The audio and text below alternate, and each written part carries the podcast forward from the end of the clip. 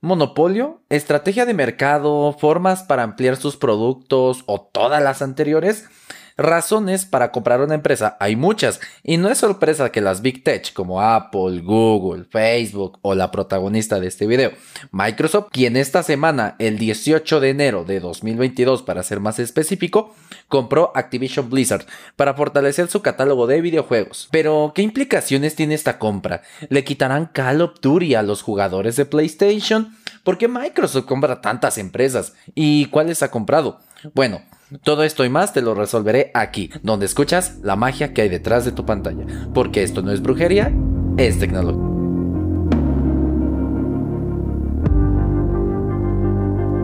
Primero, espero que no me corran después de este video, porque por si no lo sabías, trabajo en Microsoft.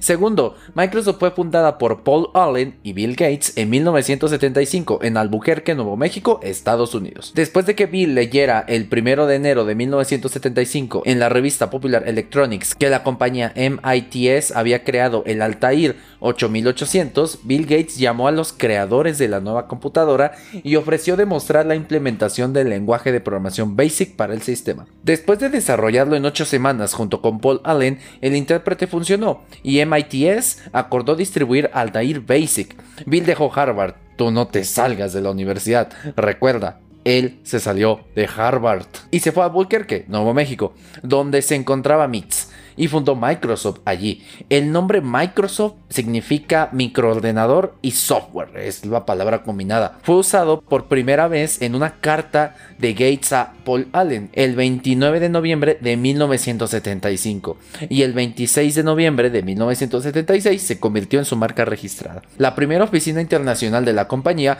fue fundada el 1 de noviembre de 1978 en Japón, llamada ASCII Microsoft, ahora llamado Microsoft Japón. Después de esto, en los años 90, Microsoft dominaba por completo el mercado de Internet y las computadoras.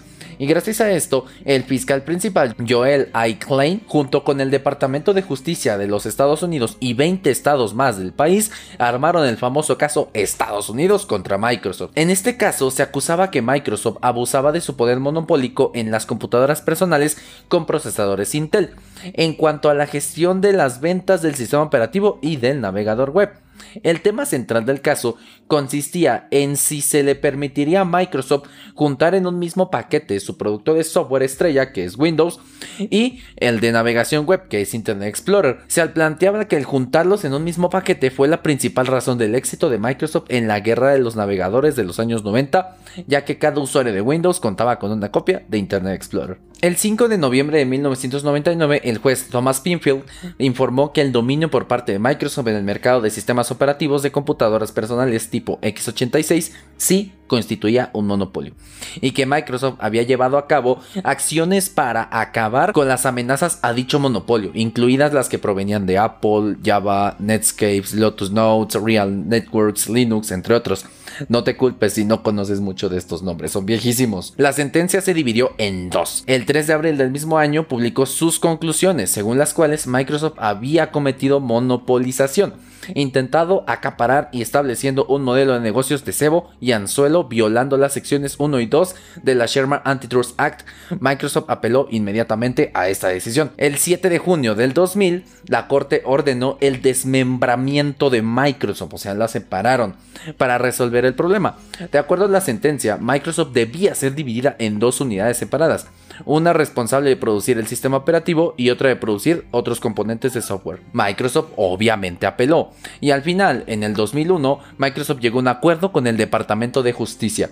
Microsoft tuvo que compartir sus APIs, Application Programming Interface, o sea, su software, vaya, a otras empresas y designar un grupo de tres personas quienes tuvieran pleno acceso a los sistemas, registros y códigos fuentes de Microsoft durante cinco años para asegurar que se cumplieran con los términos del contrato. En resumen, Microsoft fue desbaratada en pedacitos y obligada a compartir su tecnología con sus competidores. Y aunque pienses ahora que Microsoft es un monopolio porque está comprando tantas compañías como si no hubiese mañana, la verdad es todo lo contrario. En los 90 la empresa prácticamente dominaba Estados Unidos, sí era un monopolio.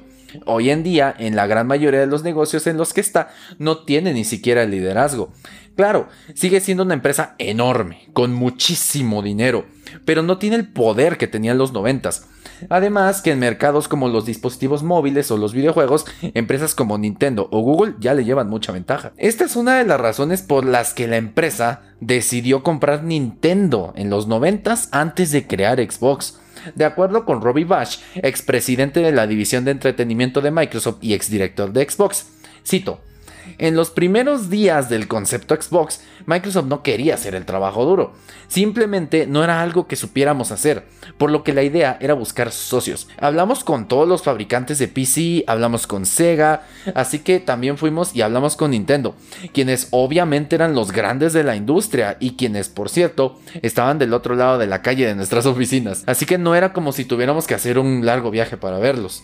¿En serio te imaginas a Microsoft como dueña de Nintendo? Yo no. Claro que Nintendo no aceptó. Y de hecho se dice, hay rumores de que hasta se rieron en la cara de los ejecutivos de Microsoft que intentaron comprarla. En consecuencia, en 2001 nació la Xbox con el Master Chief o el Halo verde como juego insignia. Que, como sospecharás, Microsoft compró los derechos de este, porque Bungie lo tenía planeado para lanzarlo en las Mac. ¿Te imaginas que hubiera salido en las Mac? Tal vez ese hubiese sido el inicio de una industria gaming en Mac, del Mac Master Race, no sé. Microsoft no quería hacer la chamba de desarrollar su propia industria de videojuegos, pero quería estar en ese mercado. Y esta es una de las razones por las que las empresas compran otras empresas para entrar en nuevos mercados. Por ejemplo, Google, cuando quiso entrar en el mercado de los dispositivos móviles, no lo hizo desarrollando su propio sistema operativo ni su propio celular, sino comprando a Android. Aquí Microsoft llegó muy tarde, pero de eso hablamos en un momento. Y justo hablando de videojuegos, en septiembre de 2002 los hermanos Stamper vendieron el 51% de las acciones de Rare por la suma de 375 millones de dólares. Enseguida, Nintendo vendió su porcentaje, que era del 49%, de sus acciones que poseía. Rare pasó entonces a desarrollar juegos exclusivamente para las consolas de Microsoft. Si no conoces Battletoads, Conquer, Perfect Dark, Viva Piñata o Killer Instinct, o Yo estoy muy viejo, o tú muy joven, o no conoces el legendario trabajo de esta empresa que fue de los primeros estudios de videojuegos que Microsoft compró. A pesar de que le dijeran que no los de Nintendo y que el gobierno los castigara, los compradores compulsivos de Microsoft pues no se detendrían ahí. En el año 2000 compraron Titus Communication, una empresa tejana de telecomunicaciones, por 949 millones de dólares. Luego, en 2002 compraron Navision por 1.330 millones. Hoy en día se le conoce como Navision Dynamics 365 y es un sistema ERP para controlar las operaciones de las empresas. En 2007 ya comenzaron a gastar más al comprar Aquantip, empresa matriz de un grupo de servicios de marketing digital y empresas de tecnología que constituían Avenue Razorfit, Atlas Solutions y Dry Performance Solutions por nada más y nada menos que 6.300 millones. Un año después adquirieron Fast Search and Transfer por 1.191 millones. Supongo que para sacar Bing, su buscador competencia de Google, porque el siguiente año, en 2009, lo lanzaron. Y bueno, a este punto me dan unas ganas de hacer una empresa solo para que Microsoft la compre y me vuelva asquerosamente rico. ¿Recuerdas Skype? Pues Microsoft la compró con el cambio que Steve Ballmer tenía en sus bolsillos, que era el entonces presidente de la empresa, por unos 8.500 millones de dólares. Y para completar, en 2012 compraron Yammer, que si no has escuchado de él, no me sorprende. Lleva un rato en Microsoft y ni siquiera lo mencionan. Este es como el papá de Teams, más o menos, y lo compraron por 1.200 millones. Y ahora sí viene lo chido el que considero fue el peor error de Microsoft hasta ahora, adquirir Nokia por 7.200 millones en 2013. Nokia no era la misma desde que la nación de la manzana atacó, o sea, Apple con sus iPhone. Nokia vendió solo su división de móviles a Microsoft para que ellos hicieran los Lumia y los celulares con Windows Phone. Me gustaba el sistema, era rápido, me gustaba el diseño, tenía un Lumia 520 que se reparaba solito, en serio. Los botones, no sé, de repente dejaban de funcionar y a la semana funcionaban de nuevo. Tuve después un Lumia 640 XL cuya cámara me encantaba, era muy muy buena para esa época. El Lumia 950 tenía escáner de iris para autenticación. Face ID, quien te conoce, ¿verdad? Pero no supieron atraer usuarios y desarrolladores a la par. Digo, ¿por qué yo desarrollador me iba a esforzar para hacer una aplicación en un sistema operativo donde no hay usuarios? ¿Y por qué yo usuario iba a estar en un sistema operativo donde no había aplicaciones? Además, ¿por qué yo fabricante de celulares crearía un dispositivo para un sistema donde no hay ni aplicaciones ni usuarios? Un círculo vicioso. Prácticamente Microsoft estaba solo con su sistema operativo en un mercado dominado por Google y con un Apple avanzando muy firmemente. Es más, seguro que esta fue una de las grandes razones por las que cambiaron al CEO de la empresa, que ahora es Satya Nadella. Windows Phone, que pasó a llamarse Windows 10 Mobile, murió con este comunicado.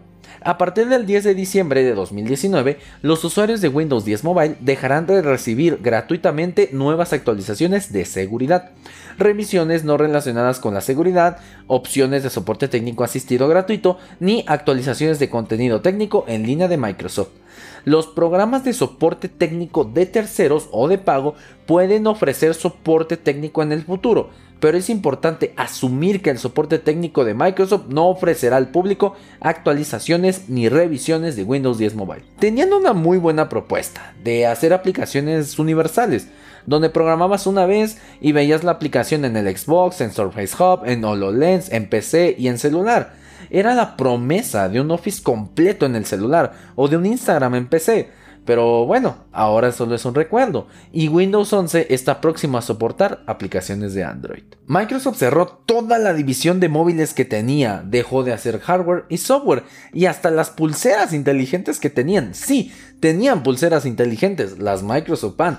Las cerraron también y vendieron todo lo que se pudo. En cuanto el contrato de uso de nombre de Nokia terminó, HMS Global pasó desde entonces y hasta ahora a hacer celulares marca Nokia con Android, aunque el nombre ya estaba más que pisoteado.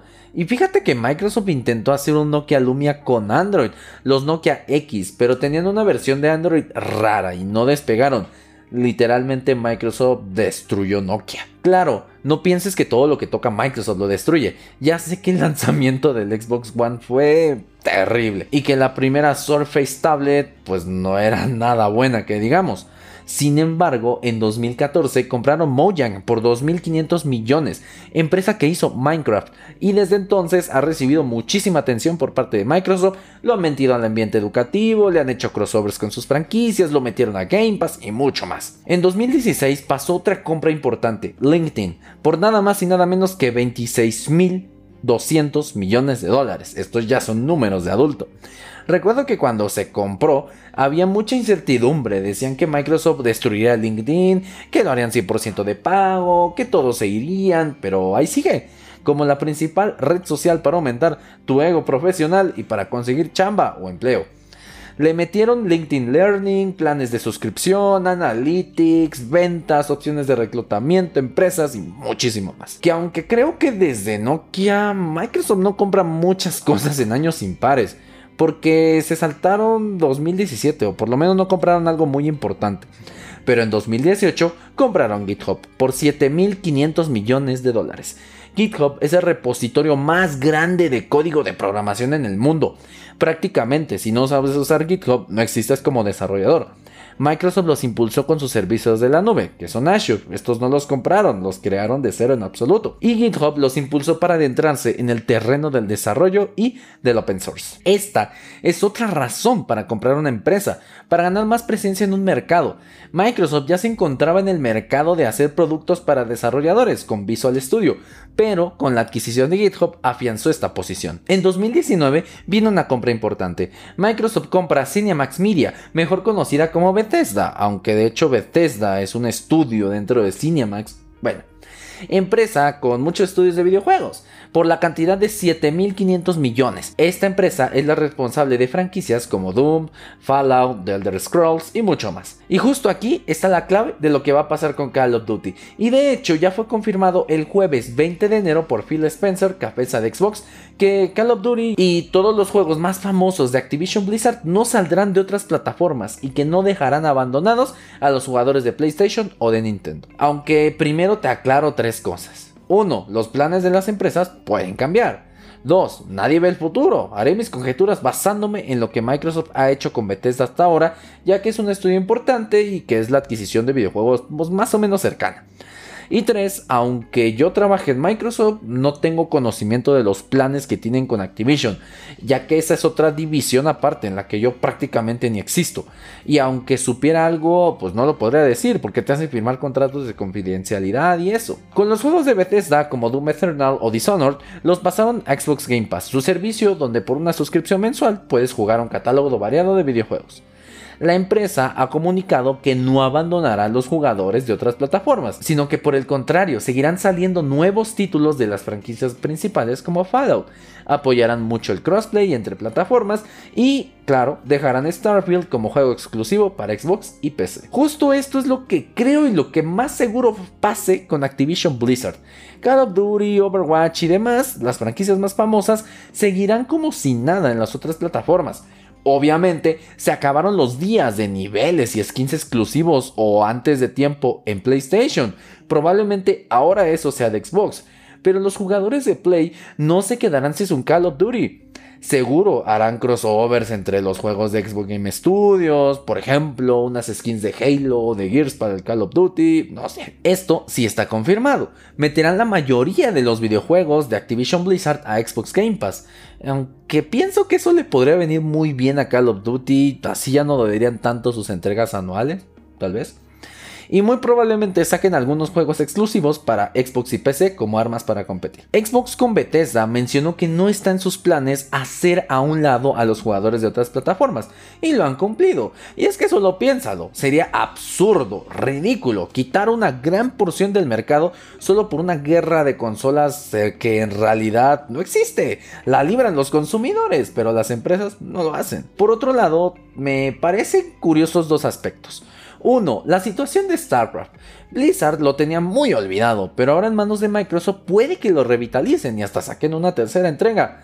Aunque también puede que la entierren en el olvido para que no le haga competencia a Hobby Empires, ya que ambos son juegos de estrategia en tiempo real. Y dos, y lo más curioso y doloroso para Sony, es que Crash Bandicoot, sí, el marsupial, que nació como mascota de PlayStation, ahora pertenece a Xbox ya que estaba en posesión de Activision y uno de los estudios que está dentro de la compra, Toys for Bob, desarrolló el Crash Bandicoot 4, que es muy bueno, te lo recomiendo mucho. Y antes de que te preguntes, ¿y por qué Sony no compra estudios así?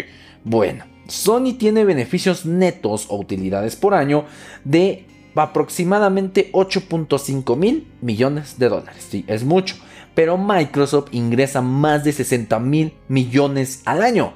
Sony no es lo suficientemente grande como para comprar de esta manera y gastar lo que Microsoft en estas empresas no le hubiese alcanzado para lo que Microsoft pagó por Activision, que son casi 70 mil millones, 68 mil 700 millones para ser exacto. De hecho, Microsoft se forró de dinero durante la pandemia. El mismo CEO de la empresa, Satya Nadella, mencionó que en tres meses, en tres meses de pandemia, digitalizaron lo mismo que en tres años anteriores. Esto impulsó demasiado su negocio de Office y de Azure. A pesar de todo, puede que nada de lo que te acabo de decir con Activision se cumpla, ya que a pesar de que ya se confirmó la compra, la Comisión Reguladora de Comercio de los Estados Unidos debe de dar luz verde antes de que Activision oficialmente pase a ser propiedad de Microsoft.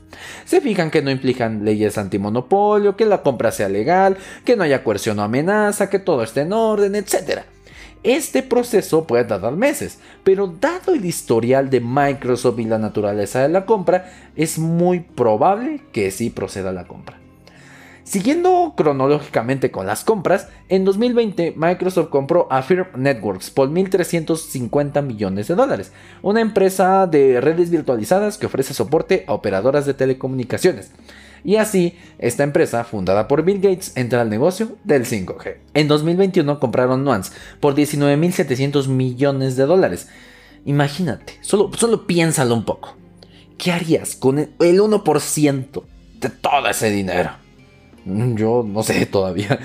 Pero bueno, Nuance, esta empresa, está dedicada a la inteligencia artificial aplicada a la salud. Y bueno, parece que Microsoft este año se propuso gastar dinero a lo bestia porque, como ya te lo había mencionado, están pagando 68.700 millones de dólares por Activision Blizzard. Es una salvajadota de dinero. No me da la imaginación para pensar en cuánto dinero es eso. Con esto, Xbox entra de lleno al mercado de los juegos móviles con Call of Duty Mobile, Warzone, Candy Crush, entra a los Battle Royale con Warzone, a los eSports coreanos con StarCraft y como te lo mencioné, nadie ve el futuro. Solo los altos directivos de Xbox saben qué harán con la compra y con las franquicias que compraron. En especial porque la compra se hace en momentos difíciles para Activision. Desde el año pasado están envueltos en escándalos, acusaciones y hasta huelgas por el pésimo ambiente laboral, acoso sexual, horarios de trabajo casi esclavizantes y la nula atención a las demandas de los trabajadores. Incluso el CEO de Activision Blizzard, Robert Kotick, ha sido señalado por ser partícipe en estos problemas. Sin embargo, él permanecerá en su puesto, ya lo confirmó. Espero que Microsoft Gaming, porque así se llama la división en la que está dentro Xbox, ponga mano dura para quitar estas malas prácticas que no solo afectan a los trabajadores, sino también a nosotros, los jugadores. Como puedes ver, Microsoft es una empresa que le encanta sacar la cartera para comprar cosas, pero no es la única que le da miedo acabar con sus enemigos a punta de billetazos. Apple, Google, Amazon, Facebook, Oracle y demás también van de compra seguido. Así que el siguiente episodio de la siguiente semana hablaremos de las adquisiciones más importantes en el mundo de la tecnología. Aquí, donde escuchas la magia que hay detrás de tu pantalla. Porque esto no es brujería, es tecnología.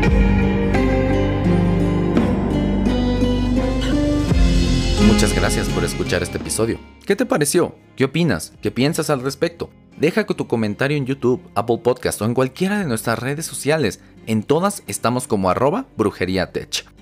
Recuerda que la magia está en ti, en esos millones de neuronas dentro de tu cabeza. Ellas son las que crean la tecnología, las que moldean el futuro.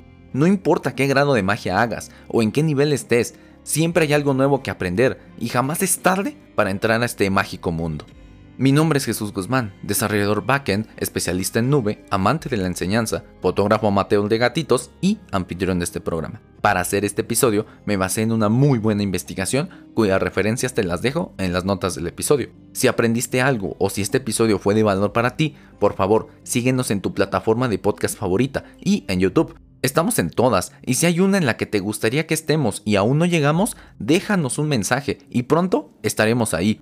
Recuerda que aquí cada jueves tienes un nuevo episodio donde podrás escuchar más sobre el mundo de la tecnología. Recuerda que la tecnología no es tu enemiga y tampoco hay que temerle, hay que saber dominarla y usarla a tu favor y posteriormente aprender a crearla. Solo así podrás alcanzar el siguiente nivel de hechicería. Aquí te explico, desde cómo se hacen los videojuegos que tanto disfrutas hasta cómo se manda un robot al espacio. Aquí, donde escuchas la magia que hay detrás de tu pantalla. Porque esto no es brujería, es tecnología.